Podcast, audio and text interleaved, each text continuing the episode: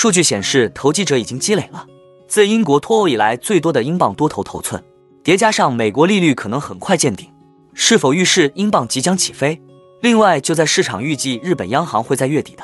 政策会议上进一步调整收益率曲线控制政策，并将进一步提振日元之际，对冲基金对日元的看跌程度却在上周达到了去年五月以来的最高水平。有分析认为，日元如此极端的空头头寸的平仓。可能会进一步令日元上涨。最后，我们观察到高盛首席经济学家认为，美国经济在未来十二个月内避免衰退的可能性更大。七月可能是本轮加息周期中的最后一次加息。那我们投资应该如何应应呢？哈喽，大家好，欢迎来到我的财经老师说，带您用宏观经济解读世界金融市场，帮助你掌握趋势，提前实现财富自由的梦想。如果你也对股市投资理财以及宏观经济市场感兴趣，记得订阅我的频道，打开小铃铛，这样你才不会错过最新的影片通知哦。那我们就开始今天的节目吧。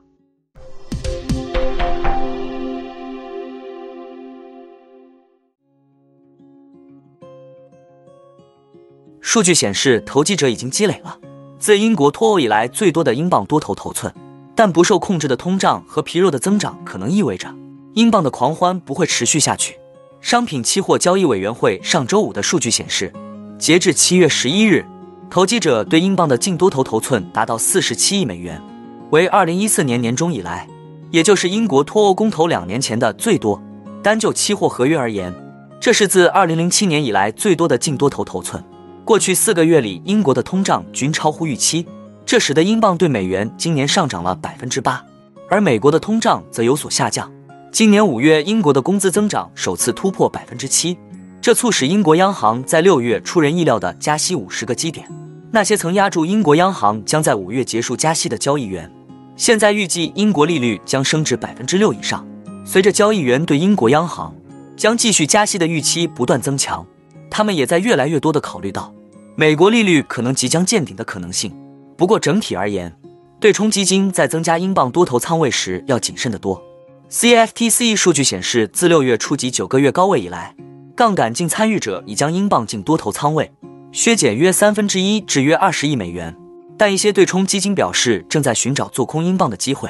由于政府收入下降和贸易赤字加深，英国的经常项目赤字在二零二三年第一季度扩大。法国巴黎银行周一在一份报告中称，这使得英镑容易受到抛售。宏观对冲基金 Floyd Capital 首席投资官 John Floyd 表示。楼市放缓和抵押贷款利率上升可能抑制英镑的涨势。他说，英国央行积极收紧货币政策的预期，英国收益率曲线自2000年以来从未出现过如此严重的倒挂程度，以及新国王加冕假期提振情绪的消退，这些都可能是英镑走势改变的其他催化剂。福尔还补充到，他正在关注的另一个因素是亚洲，因为亚洲疲弱的经济增长将拉低整个欧洲的通胀和经济活动。最近两周，日元风头正劲。就在不少人预计日本央行会在月底的政策会议上进一步调整收益率曲线控制政策，并将进一步提振日元之际，对冲基金对日元的看跌程度却在上周达到了一年多以来的最高水平。根据美国商品期货交易委员会在七月十七日周一公布的截至七月十一日当周的数据，对冲基金的日元净空头头寸增加了三千五百八十二份合约。至五万八千零九十九份合约，为去年五月以来的最高水平。由于美国通胀降温速度快于预期，且交易员平仓了有利可图的套利交易，日元对美元汇率最近上涨了约百分之四。市场认为日本央行将在下周的会议上调整政策的可能性，也进一步支撑了日元。澳大利亚联邦银行分析师认为，由于美元进一步走软，且日本强劲的通胀数据不太可能减少，市场对日本央行。ICC 政策改变的压住，日元本周可能继续上涨。他们在周一的报告中表示，日元极端空头头寸的平仓可能会进一步支撑日元。自2021年以来，对冲基金一直做空日元，今年空头头寸更是增加了一倍多。最近几年，日本的货币政策保持宽松，而美国和欧洲一直在加息，利差的扩大推动了日元的抛售。市场认为，如果日本央行调整政策，将缩小利差，日元也将变得更有吸引力。日元在二零二二年六月和今年一月也出现类似走强，当时主要由外国投资者进行的。债券卖空将收益率推高至上限，增加了市场对政策调整的预期。加拿大皇家银行资本市场首席货币策略师表示，与政策调整压住的增加相比，日元空头头寸的平仓是日元最近强劲反弹的更合理解释。策略师认为，至少在分析师看来，七月已经是日本央行最可能进一步放松 ICC 的时间点。我们不排除日本央行在本月的会议上进一步扩大 ICC 区间的可能性。如果发生这种情况，不排除日元大幅拉涨。最后，我们总结一下：尽管如此，并非所有人都相信日本央行会在本月调整甚至废除 ICC 政策，因此他们对日元的继续上涨持怀疑态度。七月份日本央行会议前的市场走势。对于日本央行的政策决定非常重要。很明显，政策正常化不会很快发生。日本央行仍保留调整收益率曲线控制政策的选项。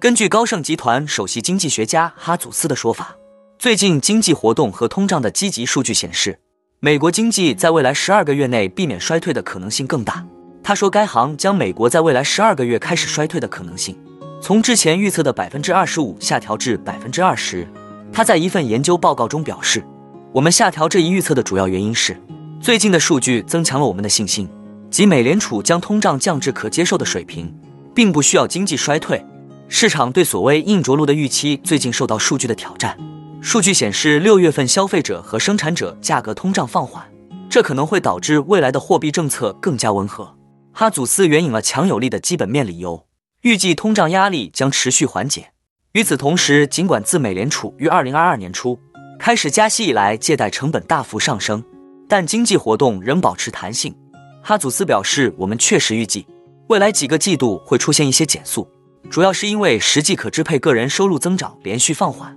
以及银行贷款减少的拖累。但金融环境的缓和、房地产市场的反弹以及工厂建设的持续繁荣都表明。”美国经济将继续增长，尽管增速低于趋势水平。对于目前的美国国债收益率曲线倒挂，哈祖斯表示，这反映并同时证实了过于悲观的经济预测。收益率曲线倒挂通常预示着美联储将降息以刺激经济的预期。不过，这位高盛经济学家表示，仅仅因为通胀降低，美联储就有合理的途径降息。哈祖斯表示，